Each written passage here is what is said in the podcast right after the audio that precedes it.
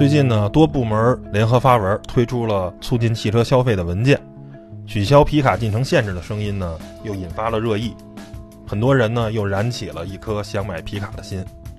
今天呢，我们就来给这些朋友浇浇凉水。最终皮卡能不能获得不被歧视的身份呢？我们暂不讨论。本期节目只针对皮卡车型目前的优缺点进行分析，希望对大家呢有所帮助。首先来说说皮卡的优点，第一就是相对比较便宜的价格。因为皮卡属于货车的范畴，所以并不像越野车那样按照发动机排量计税。消费者呢只需要花四五十万元的价格就能买到 V 八发动机的皮卡，而同排量的越野车价格呢最少要贵上百分之三十。第二就是不占购车指标，可以无限制购买。像北京、上海等一线城市，对于新车呢目前都是限购，而皮卡或者越野车更多时候是自驾游车辆，并不适合平时代步。所以呢，大多数家庭还需要购买一辆城市 SUV 或者轿车来满足日常使用，所以限购政策呢就会让越野车占用一个小型乘用车指标，而皮卡属于货车，所以并不会占用指标。三，强大的装载能力跟拖拽能力是皮卡车型另一大优势，长途自驾游或者穿越呢需要带上非常多的装备，甚至需要拖车才能装下这些东西。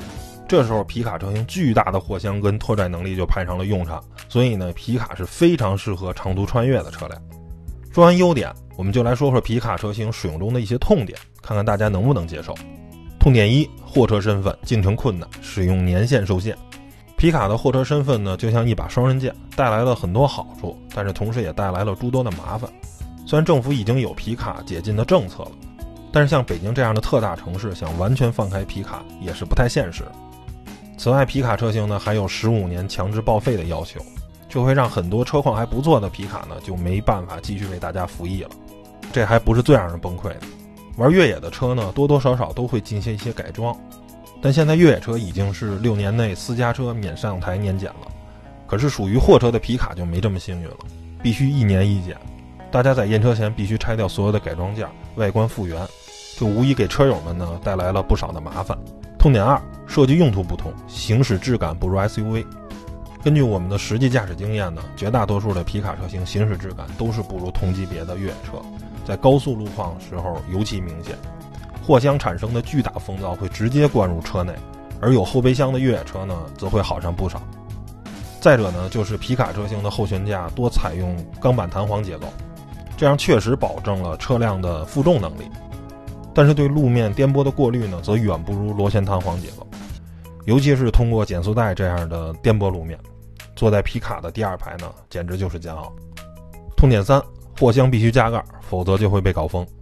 最开始我以为啊，皮卡的货箱是最为实用的设计，但实际使用中呢，发现并非如此。如果真的要运货，货箱绝对是不二选择。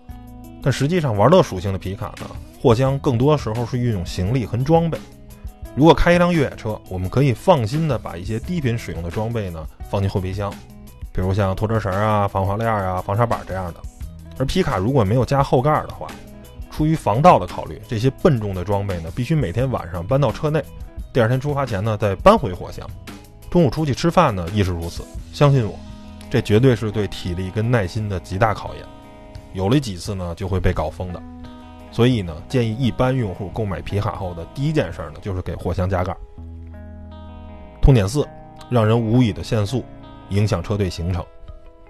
虽然美式高端皮卡拥有强悍的 V 八、V 六引擎，但无奈属于货车，在高速上必须遵守货车的限速标准。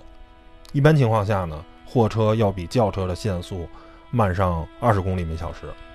很多高速呢，只能开到八十或者一百。而如果一对皮卡组队出行呢，其实并无大碍。但如果是越野车跟皮卡的混合车队出行，越野车呢就必须迁就皮卡，从而影响了整个车队的赶路速度。说这么多，希望对您有所帮助。如果您喜欢皮卡的优点，能接受它的缺点，那么皮卡车型呢就特别适合你。如果接受不了缺点，那购买之前呢一定要三思。最后想问您，您对皮卡有什么想法跟观点呢？欢迎留言告诉我们。最后打个小广告，如果您喜欢我们的节目，欢迎一键三连，持续关注，拜拜。